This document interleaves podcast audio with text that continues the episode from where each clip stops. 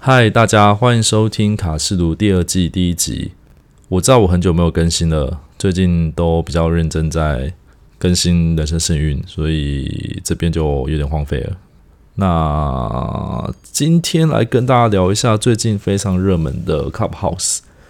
相信。有蛮多人已经写了类似的介绍文章了，或是使用心得啊什么的。那大家有兴趣可以去查一下。那我这边今天主要是要来讲一下我最近用的感想。那首先，这个东西入门最困难就是你需要被邀请才能用嘛。那前几天就是有有同事就是拿到邀请之后就开始像老鼠会一样，就是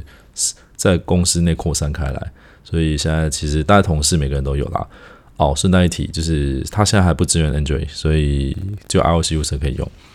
那我自己用的感觉啦，就是它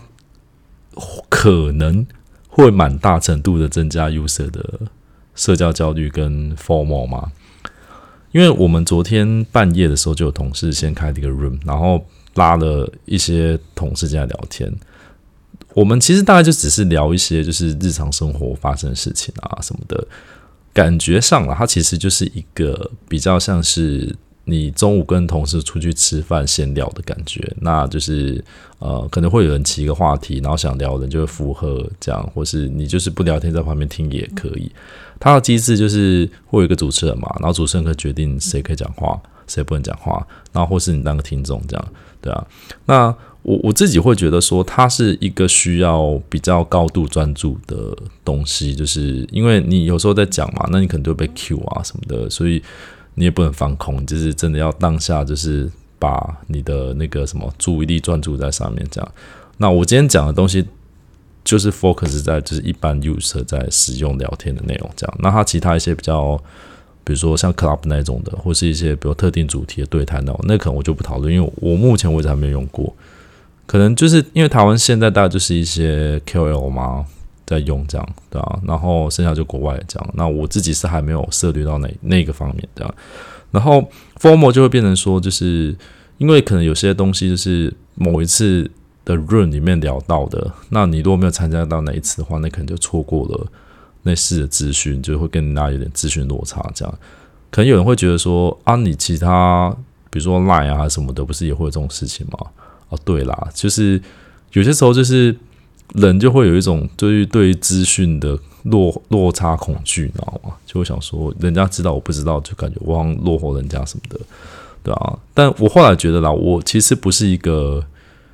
这么想要及时知道很多事情的人，我可以事后再知道没关系。但我其实连平常就是直播都不怎么看了，所以就是像 Clubhouse 这种 live 的。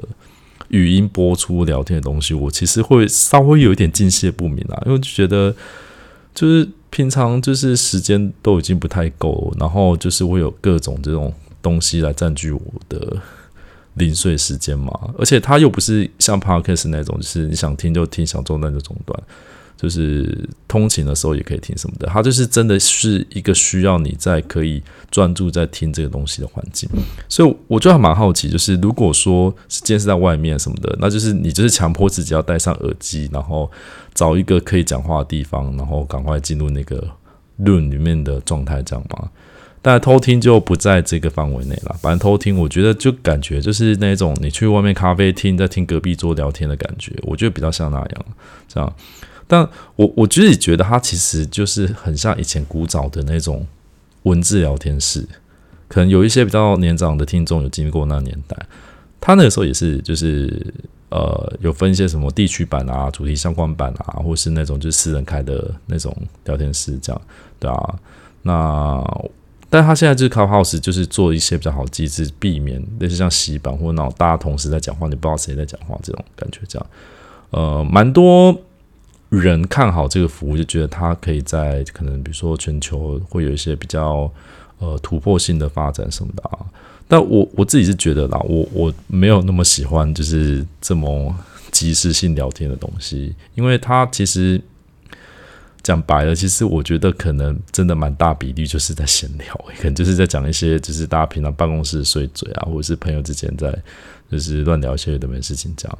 对啊，因为我我现在自己是蛮需要自己的时间，所以我不是很想要就是我的私人时间被太多就是这种有的没的东西占据，这样对啊。那希望以后老板也不要就是没事就是开这种 room，然后把大家拉进来，对，因为我觉得这是对下班时间来说是一种骚扰，这样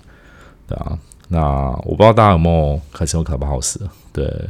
就是如果你们用了之后觉得有有社交焦虑或 formal 的话，欢迎分享给我。大家下次见，拜拜。